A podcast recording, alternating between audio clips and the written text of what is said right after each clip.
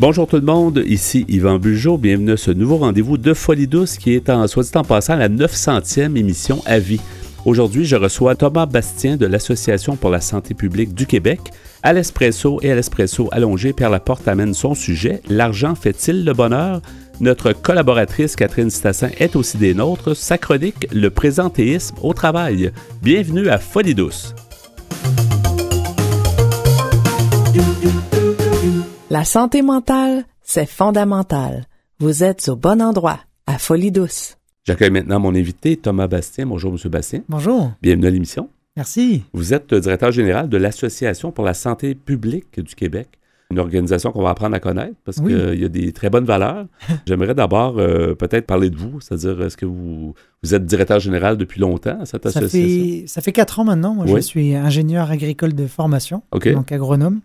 Et j'ai également en fait euh, un diplôme en, en matière de maîtrise en, en génétique. Et puis, euh, ça fait 15 ans en fait maintenant que je suis au Québec. Et puis, j'ai commencé dans le milieu des communications pour aller vers le milieu culturel. Et puis là, maintenant, c'est la santé. Oui. Et pourquoi avoir euh, choisi, pourquoi vous vous êtes choisi, j'imagine l'association cherchait quelqu'un et vous, vous, vous étiez la personne, mais pourquoi vous intéressez justement à la santé publique au Québec? Parce que c'est un peu la cause de tout.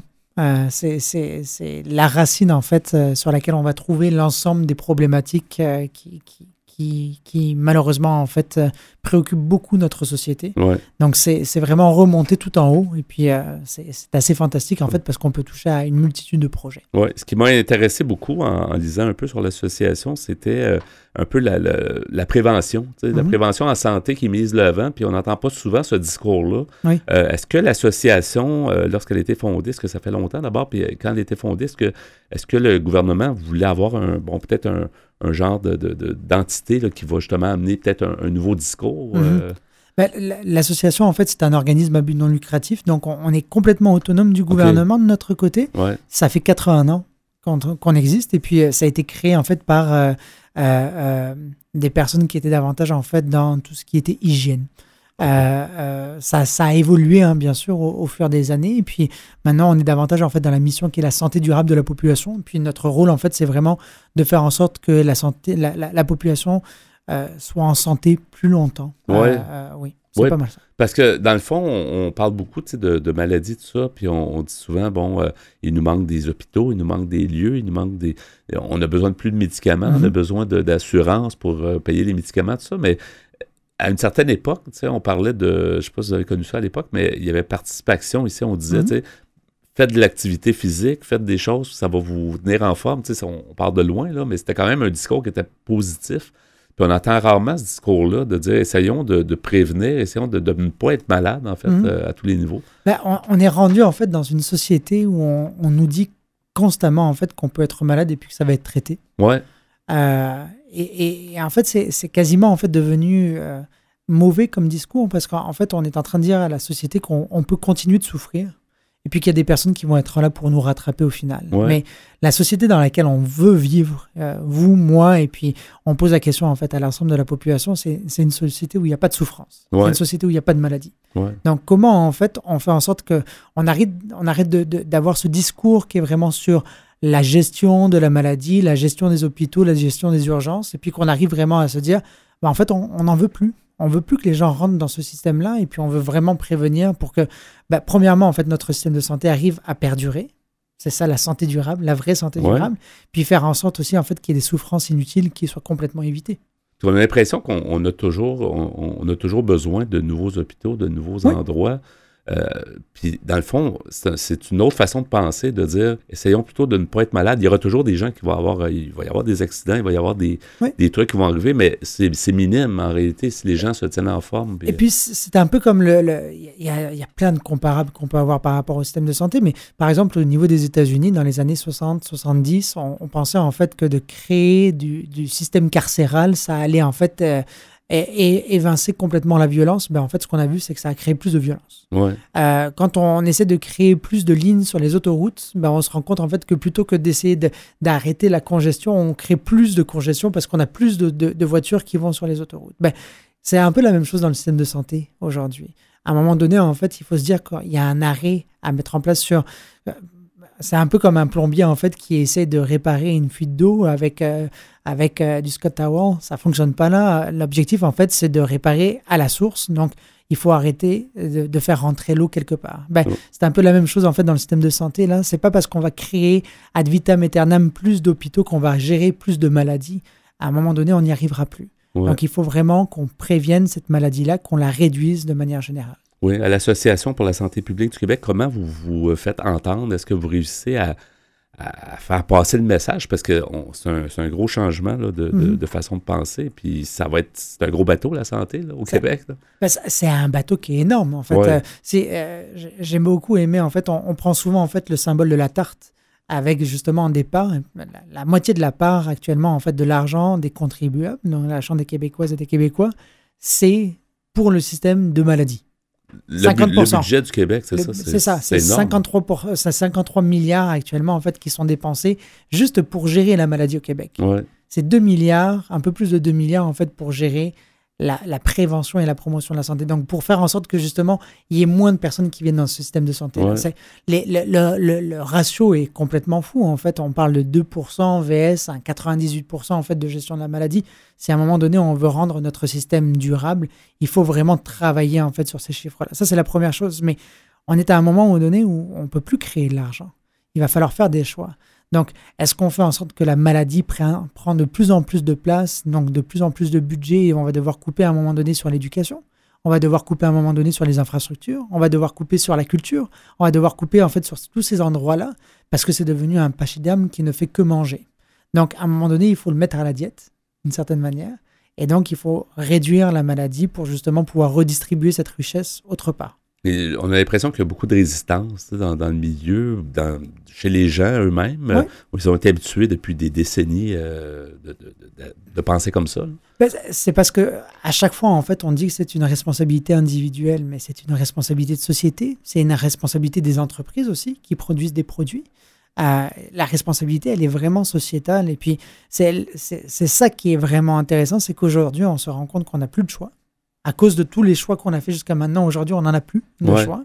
Il va falloir couper quelque part. Euh, ça, c'est la première chose. Donc, nous, on parle d'une transition vers la réduction de la maladie. Mais à côté de ça, les gens comprennent en fait qu'on est arrivé à un stade limite. Le mur, il est en face de nous et puis qu'il faut qu'on change quelque chose. Par contre, nous, ce qu'on est en train de dire, c'est que premièrement, il faut que le gouvernement il change sa posture. Ça, c'est la première chose. Parce que la population, elle en a entendu des messages de prévention. Elle en a entendu. Aujourd'hui, on est en train de se fédérer, on est en train de se réunir ensemble pour avoir des messages comme ceci qu'on n'entendait pas jusqu'à maintenant, mais qu'on entend de plus en plus aujourd'hui. Ça, c'est la première chose. Mais à un moment donné, il va falloir que les industries aussi, elles changent. Il va falloir aussi qu'on essaie de, réguler ou alors qu'on essaie de voir davantage par rapport à notre alimentation, par rapport à nos substances qu'on ingère, par rapport à notre rythme de vie.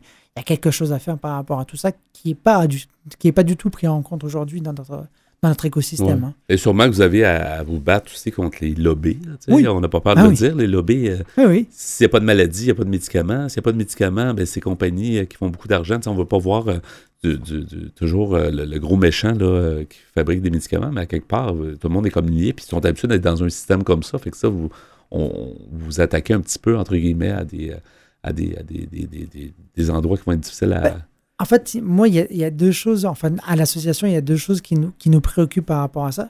Premièrement, comme vous dites, en fait, on fait des choix financiers. Mhm. Donc, si cet argent, en fait, s'il va sur le traitement, s'il va dans la création de médicaments, s'il va dans l'innovation qui est en relation avec la gestion de la maladie, ben, on n'investit pas, en fait, pour prévenir cette maladie-là. Donc, il y a toujours un parent pauvre quelque part. Et le lobby, il est toujours là pour aller chercher cet argent. Il est toujours là pour aller justement chercher cette rémunération. Ce qui est tout à fait normal. Hein. C'est des entreprises qui sont là pour faire justement des, des, revenus. Ça, c'est la première chose qui est préoccupante. La deuxième chose qui est préoccupante au Québec, c'est qu'on n'a pas de portrait global de la maladie.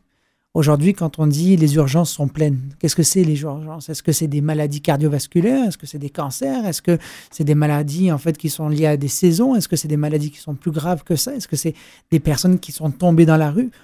On n'a pas, de, on pas de portrait. à chaque fois, on dit, les, puis les médias sont, sont très forts là-dedans, hein, à rapporter les, le, le, le pourcentage d'occupation. Exactement, le pourcentage. Ça veut dire quoi le pourcentage d'occupation? C'est quoi les maladies qui sont présentes dans notre système de santé?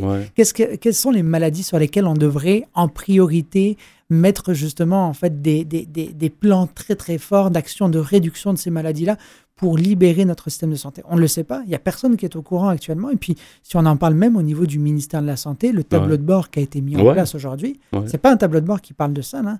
Il parle du temps d'attente qu'on va avoir dans les urgences. Mais est-ce que je viens en fait pour un petit bobo? Est-ce que je viens pour une grippe? Est-ce que je viens pour la Covid? On, rentre dans le 18 heures d'attente, 17 heures d'attente. Peut-être certaines personnes le savent, mais euh, la population ne sait pas vraiment. Oui, puis même au-delà de ça, en fait, je vous dirais, il y a certaines personnes qui le savent, mais il y a tellement de bases de données qui sont existantes actuellement au niveau du ministère de la Santé que ça me ferait plaisir en fait d'avoir un ministre qui aujourd'hui arrive à nous dire voici les 15 plus grosses maladies qui sont présentes dans le système de santé et voici ce qu'on va mettre en place justement pour les réduire. Et, ça n'empêche pas, vous n'êtes vous êtes pas contre le, fait de développer, il va, toujours falloir avoir certains médicaments. Complètement. parce qu'il y a des médecins spécialistes, ça, mais il faut travailler avec ce qu'on a, dans le fond, c'est un ben, Exactement, et puis ben, c'est parce qu'au bout d'un moment, en fait, si on ne se dote pas de plan pour réduire la maladie, on ne peut pas accompagner le patient. Ouais. Euh, Monsieur Dubé le disait, son plan santé qui a été sorti il y a, plusieurs mois, en fait, de son côté, la priorité, c'était le patient.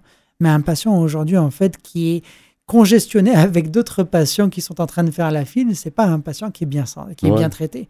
La meilleure des choses à faire pour traiter bien un patient dans le système de santé aujourd'hui, c'est de réduire le nombre de patients. C'est la première chose. Ouais parce que ça donne plus d'espace pour le médical, pour les personnes qui veulent voir justement les patients. Donc, euh, les infirmiers, les infirmières, les personnes, les médecins, euh, pour leur laisser plus de temps, en fait, du temps de qualité pour pouvoir traiter ces personnes-là. Et puis après, ben, justement, pour avoir des choix de société qui font plus de sens. Oui. Puis on parle évidemment de, de, santé globale, mais on parle de santé mentale ici souvent à l'émission. Puis la santé mentale, ça aussi, c'est un autre monde. Euh, c'est souvent le parent pauvre, puis les gens n'ont pas souvent d'assez de services, puis on parle souvent de des gens ont besoin de psychothérapie, ils n'en ont pas, mais encore une fois, il y a de la prévention à faire euh, au niveau de la santé mentale. Ah, ah, en fait, euh, la, santé, en fait, selon la définition de l'OMS, c'est vraiment en fait un état physique et un état mental qui est très important, même un état social. Hein. on parle de toutes ces choses-là. La solitude, c'est une problématique de, de, de, santé publique de manière générale. Mais ce qui est intéressant, en fait, dans toutes ces choses-là, c'est qu'encore une fois, en réduisant la maladie, euh, on arrive à régler ces problématiques-là. On arrive à adresser, en fait, des ressources aux bons endroits, au bon moment. Euh, vous parlez de santé mentale. Nous, ce qu'on a sorti, en fait, avec notre livre de la réduction de la maladie, qui est, sorti, en fait, il y a de cela quelques jours, euh, ça nous a préoccupé énormément, en fait, de se dire, on a les changements climatiques qui sont de plus en plus communiqués et puis qui sont de plus en plus euh, euh, euh, cherchés. En fait, il y, a des chercheurs au niveau international qui, démontrent tous les, impacts que ça peut avoir sur notre santé et sur notre système de santé. Santé mentale. On a des problématiques de santé mentale qui ne font que grandir. Les inégalités qui grandissent avec les jours et les années qui passent. également, en fait, des maladies chroniques qu'on ne voyait pas il y a de cela 20, 30 ans et puis qui sont en train d'exploser complètement et des euh, c'est juste que le vieillissement de la population, c'est le, c'est, on est, on est avec un cocktail Molotov actuellement là, qui fait en sorte qu'on n'a rien vu de la problématique du système de santé. On n'a rien vu de ces 200% ou 300% en fait de taux d'occupation. C'est ce qui va arriver si on ne, si on ne réduit pas la, la pression sur le système de santé en réduisant la maladie aujourd'hui ça ne fonctionnera pas pour demain. Oui, en terminant, ben, si les gens veulent en savoir plus sur ce que fait l'Association pour la santé publique du Québec, euh, on, cherche, j'imagine, le site web. Exactement, en fait, c'est aspq.org. Vous allez trouver toute l'information et puis vous allez retrouver toutes les thématiques euh, de notre organisation. On va suivre ça. Merci beaucoup, euh, Thomas Bastien, d'avoir été des nôtres et bonne continuation. Merci. Au revoir. Vous désirez socialiser avec nous et échanger sur la santé mentale? Abonnez-vous à Folie Douce Radio sur Instagram. C'est maintenant le moment du segment Espresso. Bonjour Pierre. Salut Yvan. Aujourd'hui, euh, ben, tu nous arrives avec quelque chose qui est un peu une phrase qu'on entend souvent. L'argent fait-il le bonheur? oui, euh, ça, ça fait longtemps qu'on se pose la question. C'est euh, d'après un article que j'ai trouvé sur Internet qui nous dit Est-ce que l'argent fait le bonheur? Texte argumentatif avec un point d'interrogation à la fin.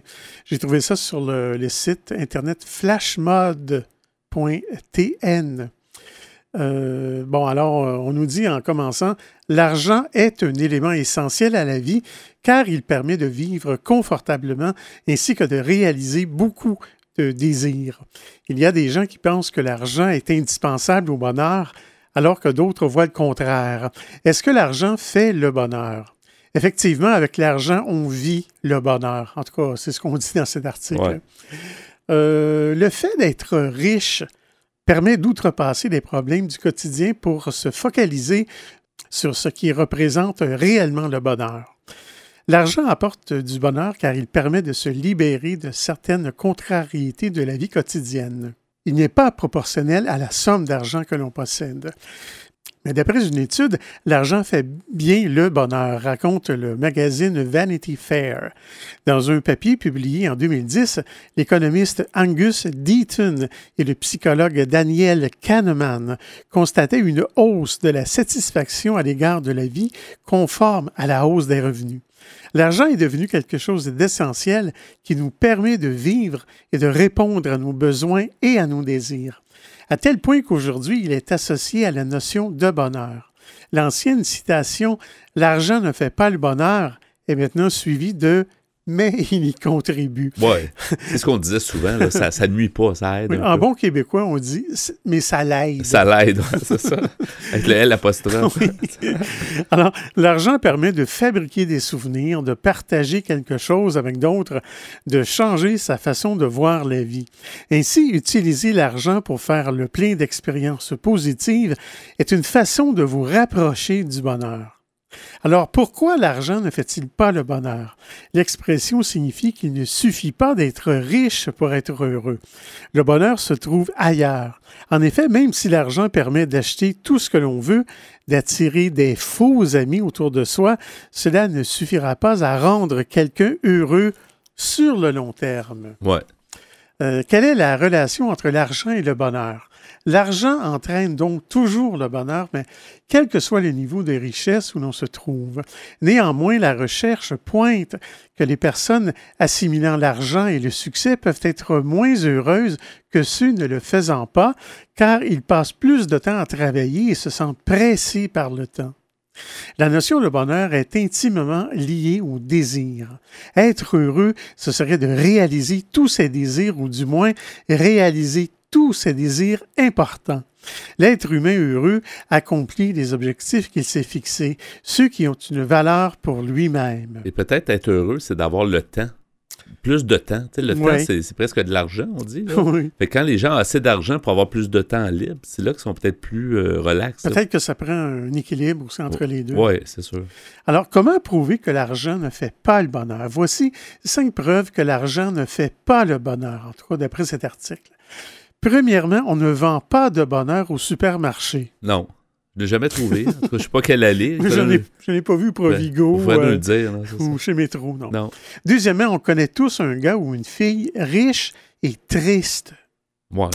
Troisièmement, dans la recette du bonheur, il n'y a pas d'argent. Quatrièmement, on connaît tous un gars pauvre et heureux.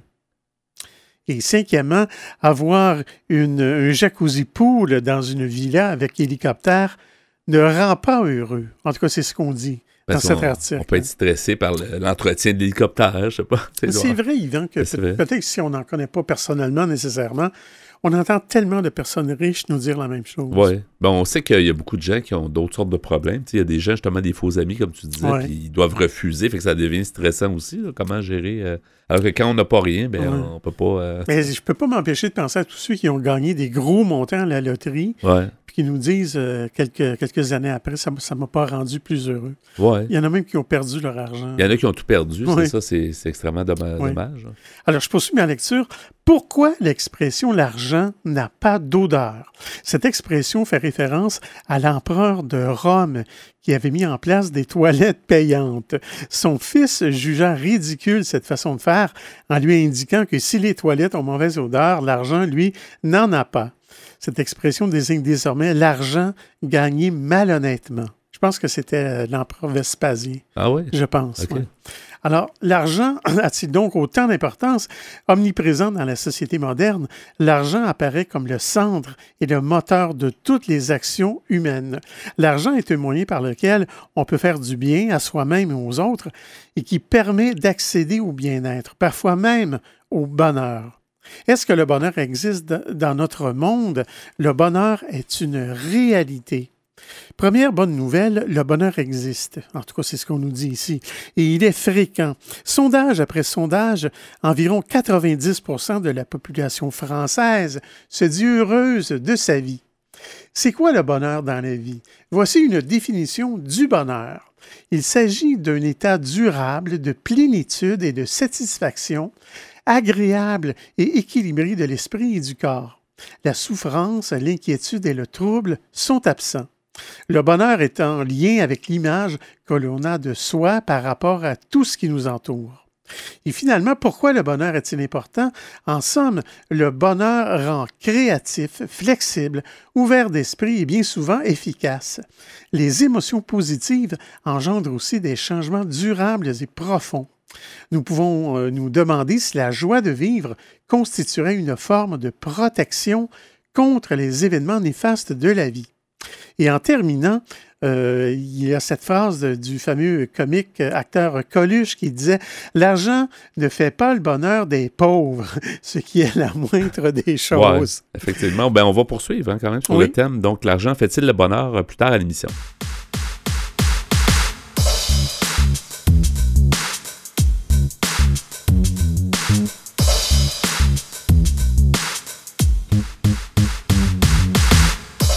À venir dans l'émission, Catherine Stassin apporte sa chronique Le présentéisme au travail.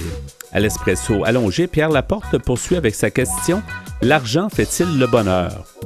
Vous voulez échanger avec nous ou désirez participer à l'émission? Notre site web est antenne au singulier.qc.ca. Utilisateur des réseaux sociaux, cherchez Folie Douce Radio pour nous trouver. Vous écoutez actuellement Folie Douce, pionnier en santé mentale depuis 1991. Folie Douce, une communauté, une radio.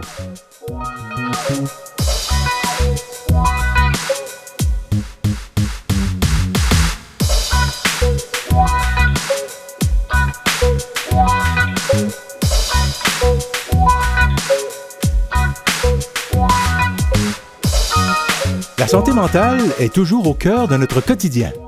Nos chroniqueurs vous présentent leur sujet. C'est maintenant le moment d'accueillir notre collaboratrice. Bonjour Catherine Stassin. Bonjour Yvon. Alors aujourd'hui, ta chronique, euh, le présentéisme au travail. On dit souvent ça à la blague, hein, faire du présentéisme. Euh, ils, font du présentéisme, ils sont pas vraiment en train de travailler. Qu'est-ce que ça veut dire? Qu'est-ce que ça veut dire? Hein? Qu'est-ce que ça veut dire? Ça veut dire que, oui, en effet, on est au travail, mais la tête n'y est pas. Hein. Ouais. Donc, euh, Notre corps est là, on est assis à un bureau, eh mais. Euh, Ou à la machine à café. On n'accomplit pas trop de. Ouais, on est dans les parages du bureau, mais est-ce qu'on accomplit vraiment nos tâches? Voilà, oui. En fait, je vous parle de ça parce qu'il s'avère que dans une étude, euh, il y a des résultats qui ont donné que, en fait, les gens, deux tiers des employés, c'est quand même beaucoup en ordre de grandeur, vont travailler malgré un problème de santé mentale. Donc, euh, ils vont donc quand même se déplacer, aller au boulot, alors qu'ils ne se sentent pas bien mentalement.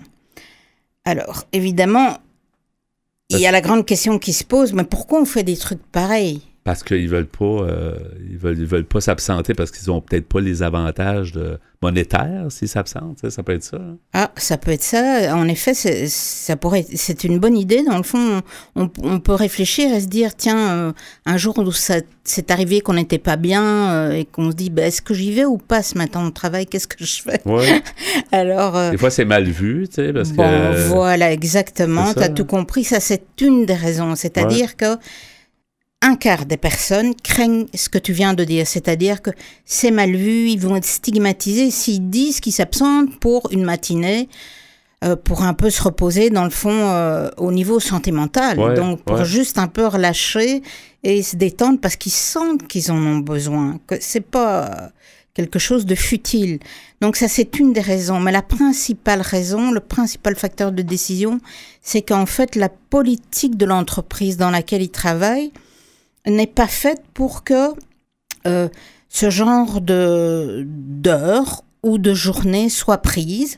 Donc, ce sont des politiques où on va valoriser, où on va euh, dénigrer l'absentéisme. Et du coup, bon, l'absentéisme ou l'absence pour santé mentale. Donc, on va au boulot, même si on n'est pas dans, son, dans sa tête, en fait, que ça va pas.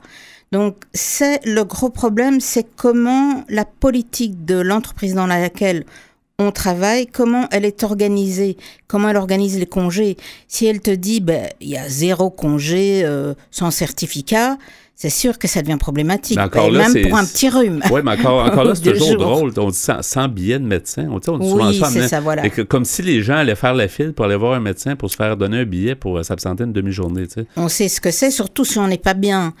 Euh, faire la file une journée ou une demi-journée ou une nuit, pour demander juste d'aller relâcher euh, la pression un tout petit ah peu, ça n'a pas de sens, on va être encore plus stressé.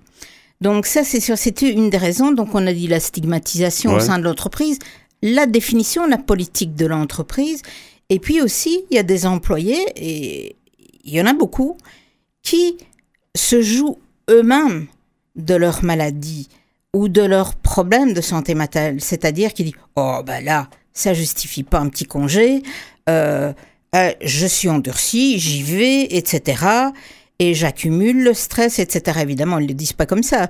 Mais ils, vont donc accumuler une certaine pression, ils vont accumuler des problèmes et donc en causer de plus sérieux à long terme. Euh, personne.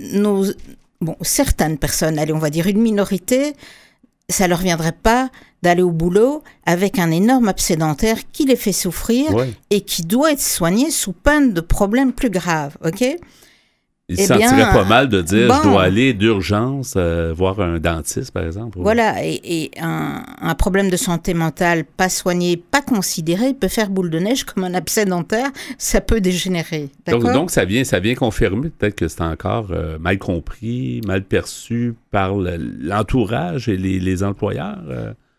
Peut-être? Je pense que c'est assez certain que oui, un certain pourcentage d'employeurs ne considèrent pas, en, tout cas, ce n'est pas de manière intentionnée malveillante, c'est un manque d'éducation, simplement, je pense. Euh, ici, justement, quelle est leur, leur raison pour les employeurs d'avoir une telle politique et de l'améliorer, en tout cas, d'avoir une politique qui va valoriser la santé mentale?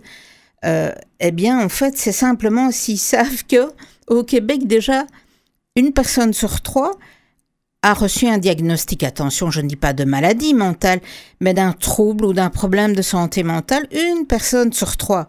Donc c'est certain que euh, ces, personnes travaillent également, ok, ou ont travaillé un jour. Donc l'employeur, il a intérêt à donc être organisé pour faire face à ce genre de problème. Et ce qui est surtout très intéressant pour l'employeur maintenant, ce que je vais dire, c'est que quelqu'un qui vient faire du présentéisme, qui vient au boulot, à l'usine ou dans un bureau, dans une banque, Dieu sait quoi d'autre, eh bien, il peut faire du tort à l'entreprise, il peut avoir une incidence négative jusqu'à trois fois, trois fois en étant présent plutôt qu'en étant absent pour maladie à la maison et de se reposer une matinée ou une journée. Donc plutôt que de... Trois fois en étant présent, parce qu'il peut faire des, grosses erreurs. Peut-être quelque chose qui peut coûter même, des, qui peut être dangereux pour les collègues. Oui, et puis euh, aussi l'humeur peut influencer l'humeur des collègues, etc. Donc euh, c'est certain que ça, c'est été euh, documenté, donc ce chiffre dont je vous parlais. Donc, plutôt que de prendre une demi-journée puis de revenir un peu plus en meilleure forme, puis là, de fonctionner mieux, ben, cette demi-journée-là va, va, comme être beaucoup bénéfique finalement. Oh, il va être bénéfique pour l'employeur à long terme. Parce que donc quelqu'un qui a une incidence négative, à long terme ou à moyen terme, il y aura des coûts importants générés par les erreurs ou les problèmes causés. Ouais. Donc, la solution ici, le progrès, disons, hein, parce qu'il n'y a pas de miracle, mais le progrès vers lequel les entreprises, les organisations peuvent aller, c'est s'éduquer, comprendre la relation qu'il peut y avoir entre la santé mentale d'un employé et sa production de manière euh, moyen et long terme. Donc pas juste au bout de la semaine voir le court terme il n'est pas là, ça me complique la vie. Et, ton, ton, sujet, en fait, ça me faisait penser que même si la personne n'a pas comme une difficulté d'ordre mental, Il y en a qui font du présentéisme parce que soit parce qu'ils n'aiment pas leur travail, ils sont comme pris là puis ils savent pas trop quoi faire. Ils sont un peu euh, en, sont un peu comme des fois euh, en pas en stress mais euh, continu là si on veut. Puis ils font du présentéisme puis ils essaient juste de, de, de, de faire du sens avec leur vie ça aussi, ça, ça, mine, ça. Oui, c'est intéressant ce que tu dis. Oui, dans le fond, ils n'aiment pas ce qu'ils font et puis ils peuvent casser les pieds des autres. Ils n'ont comme pas le choix parce qu'ils sont là, ils ont besoin de leur gagne-pain. C'est sûr, ça, c'est pas positif. Peut-être que hein. l'entreprise aurait intérêt à soit aider la personne à trouver faire un sens avec son. de voir ça peut-être de façon plus positive. Ou, D'être à l'écoute en tout cas. Et euh, si les RH observent que cette personne a une attitude un petit peu. Euh, euh, nonchalante, dilettante, euh, pas tout à fait impliquée dans le travail, mais quelle en, a, quelle en est la cause? Est-ce que c'est quelque chose dont la personne est consciente? Non, c'est ça. Peut-être qu'elle se rend pas compte que, parce que peut-être qu'elle pourrait même avoir un autre type d'emploi dans la même entreprise, puis elle serait plus heureuse. Puis, oui, intéressant. pour sortir d'espèce de ce, carcan-là, de, un cercle vicieux. Et de ne pas perdre l'employé, parce que dans le fond, comme tu dis, pour être heureux ailleurs, ça c'est intéressant et, et l'entreprise gagne là-dedans. Ouais. Bon, bah, alors, une des solutions, je crois que je t'en ai parlé un tout petit peu plus tôt, c'est peut-être aussi de, que l'entreprise décide d'augmenter un petit peu un nombre consécutif de jours de maladie euh, avant qu'il y ait inactivité officielle. Ouais. Donc, euh, vraiment se dire, dans le fond, eh bien, moi, 10 jours par an, comme euh, en, Europe, certains pays en Scandinavie, les femmes ont des jours pour leur jour de menstruation. Ouais. Euh, on pourrait dire, dans le fond, il y a. Parce que quand on dit il y a X jours de congé, souvent on dit oh oui, tu te casses la jambe, tu as mal à la dent, euh, il t'arrive un truc, tu tombes sur la règle. Ça, ça on dit rarement. On dit rarement, oui, j'ai besoin de souffler. J'ai besoin de souffler, c'est la santé mentale.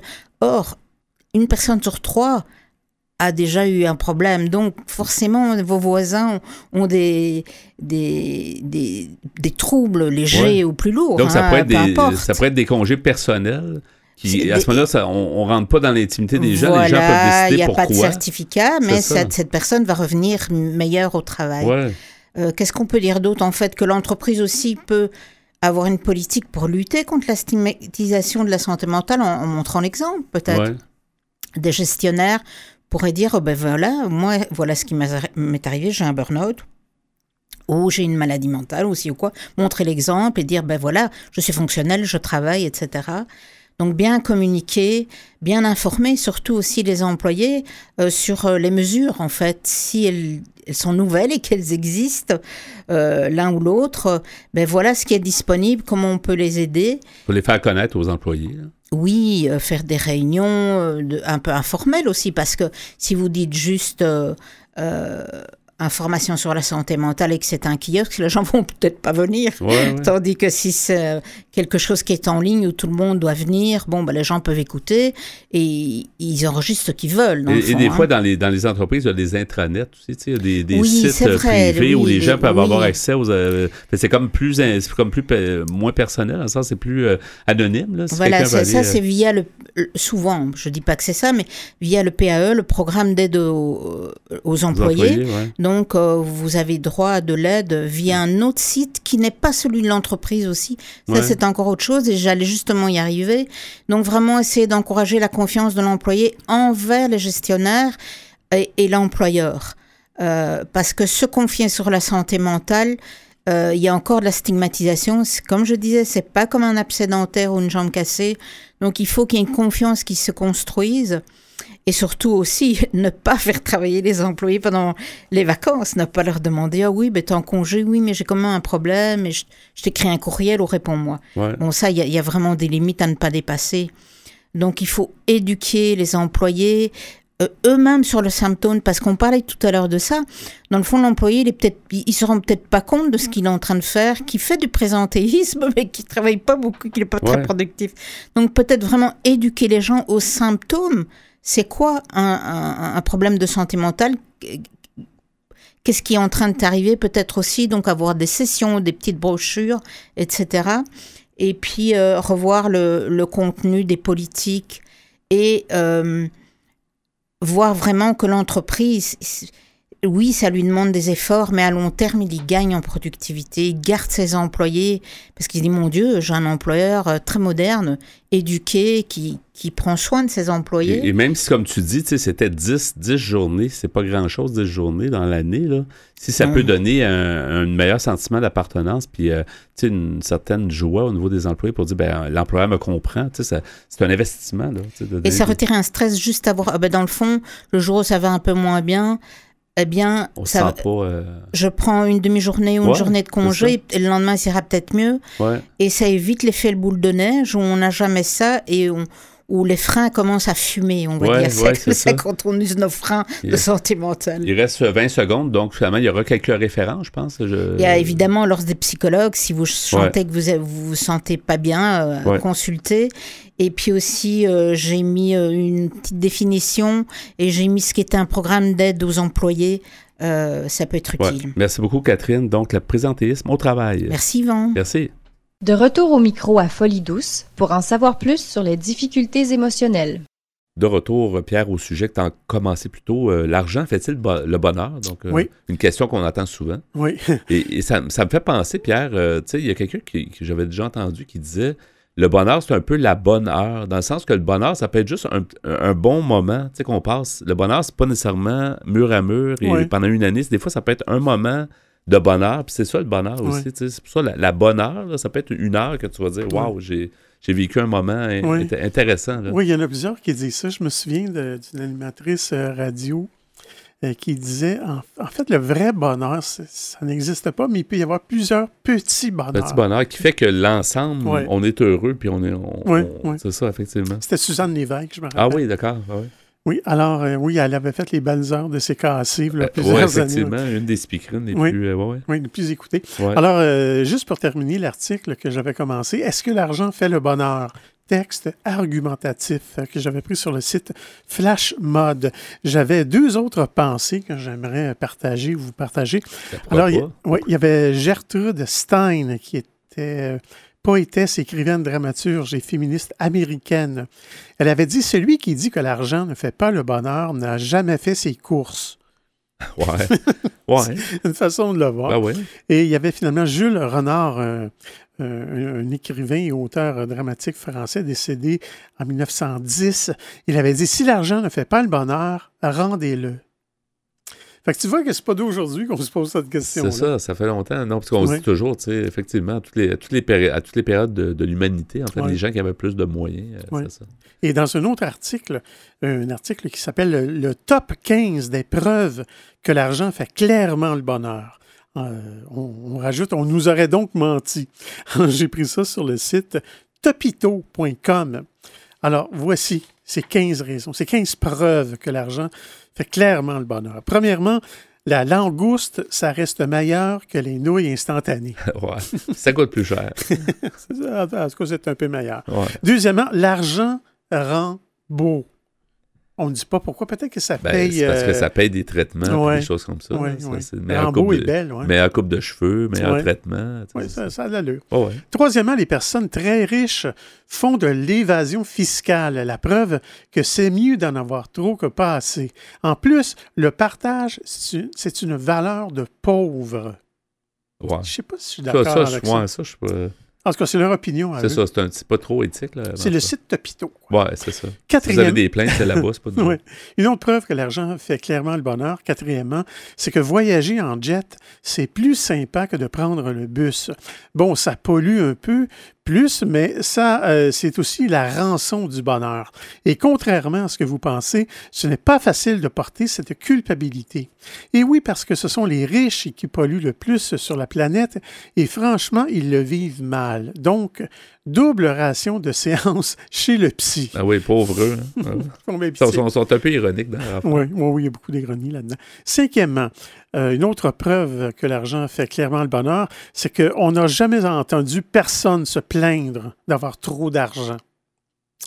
Sixièmement, la loterie, euh, la française des jeux, ça c'est en France évidemment, n'existerait pas. Sinon, pourquoi vouloir gagner des, des millions quand on peut être heureux avec un sandwich triangle? Pas de croûte? Ah, J'imagine. Non, je pense pas que les, les sandwichs triangles rendent tellement heureux. Non. Septièmement, quand les gens qui font la grève demandent de la considération, en général, on leur file de l'argent et ça va. Entre le respect et l'oseille, il n'y a pas photo.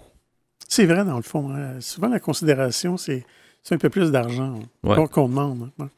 Huitièmement, huitième preuve que l'argent fait le bonheur, les gens sont rarement déçus quand on leur offre de l'argent. Ça, c'est vrai, c'est sûr. C'est vrai. Après, si vous trouvez ça bizarre, vous pouvez toujours employer la technique du paresseux, les chèques cadeaux. Mais c'est comme donner de l'argent, sauf qu'on peut le dépenser dans un seul magasin. C'est donc moins bien que de l'argent. Neuvième preuve que l'argent fait, fait le bonheur. L'argent fait pas le bonheur, mais le bonheur remplit pas l'assiette, disait le rappeur français Booba. Et manifestement, il a bien mangé ses épinards. Mais tu vois, je ne connais pas, moi, le rappeur Booba. Non. Euh, je sais pas, il est peut-être très musclé comme Popeye. J'aurais dû vérifier. Euh, dixièmement, dixième preuve que l'argent fait clairement le bonheur. Les gens qui disent que l'argent ne fait pas le bonheur sont pauvres et malheureux et souvent végans, ce qui revient au même. En tout cas, d'après les auteurs de l'article. Onzièmement, onzième preuve que l'argent fait le bonheur. Généralement, les trucs qui permettent d'acheter plein de fringues et une grande maison, ça fait le bonheur. Après, ça pourrait être autre chose que l'argent, genre des trombones. Mais dans ce cas-là, on dirait que les trombones font le bonheur. Mais euh, c'est pas tant l'argent ou les trombones qui font le bonheur, c'est bien tout ce qu'on peut faire avec. Comme pouvoir aller à la boulangerie et s'acheter tous les matins six chouquettes fourrées à la crème pâtissière. Chouquettes. ça, c'est le bonheur. On n'a pas ça ici au Québec, je pense. Hein, des ben, chouquettes fourrées à la crème pâtissière. Peut-être. Peut-être qu'on l'appelle différemment. Oui, peut-être. Ouais. Euh, douzième, douzième preuve que l'argent fait le bonheur dans la télésérie La Casa de Papel. Le professeur braque la Fabrique nationale de la monnaie et du timbre et clairement, il euh, n'y va pas pour les timbres. Étonnant, non. En plus que les timbres, c'est encore hyper utile de nos jours. On écrit tous des lettres avec une plume éclairée à la flamme d'une bougie chaque dimanche soir, non. Encore une fois, c'est... Euh, assez satiré. Mais je ne connais pas la, série La Casa de Papel. Oui, ça a, ça a connu un gros succès. Oui, hein? Et euh, treizièmement, quand je pense à mon appartement de rêve, j'imagine plus un 150 mètres carrés dans Paris centre qu'une chambre de bonne. De là à dire que l'argent fait le bonheur, il n'y a qu'un pas, et je le franchis nous dit cette personne. Quatorzièmement, tu es déjà triste en étant, en étant pauvre, donc autant être triste sur ton île privée. Bizarrement, la tristesse s'atténuera. Et finalement, quinzième et dernière preuve que l'argent fait clairement le bonheur, selon une étude de, de l'INSEE, c'est-à-dire l'Institut national de la statistique et des études économiques basé en France, 22,5 des ménages parmi les plus modestes se déclarent très insatisfaits de leur vie, contre seulement 1,8% euh, chez les plus riches. À l'inverse, 23,4% des plus riches se déclarent très satisfaits de leur vie, contre seulement 6,7 des plus pauvres. Et même ici, Yvon Deschamps le disait, c'est mieux être euh, riche et en santé que pauvre et malade. Alors, euh, il avait raison. Ben, merci beaucoup pour ce sujet euh, plutôt rigolo. Merci, Pierre. Vous aimeriez réentendre nos émissions, entrevues et chroniques via YouTube? Pas de problème. Pour y accéder, visitez notre site web antenne.qc.ca, antenne.qc.ca. Quelques secondes avant de terminer ce rendez-vous radiophonique, Pierre, euh, d'ailleurs pas euh, n'importe lequel rendez-vous, c'est le 900e euh, rendez-vous radiophonique, donc la 900e mhm. émission de Folie douce à vie. Alors, c'est quand même quelque chose. C'est pas croyable. Comment ça se fait que ça nous a pas rendu fou? Ben, j'imagine qu'on s'inspire des sujets, on écoute les invités, fait que là, ça nous aide. Ça, doit être ça. Ben, Probablement. merci, pour, aux auditeurs pour toutes ces 900 émissions-là, qu'on continue d'ailleurs. Merci aussi, Pierre, pour ton travail en régie comme à chaque semaine. Ben, bienvenue, mon cher. Également, ton, ta question à l'espresso à l'espresso allongé, c'était l'argent fait-il le bonheur? Alors, ça, ça a l'air que non. Hein. Ça a l'air que non, mais on n'est pas sûr. Peut-être que oui. Alors, faut voir. Notre invité en début d'émission, Thomas Bastien, nous a mieux fait connaître l'Association pour la santé publique du Québec. Et notre collaboratrice Catherine Stassin était des nôtres. Son sujet, le présentéisme au travail. C'est Yvan Bugeaud à l'animation. Bonne semaine à tous et à la prochaine Folie douce. Au revoir.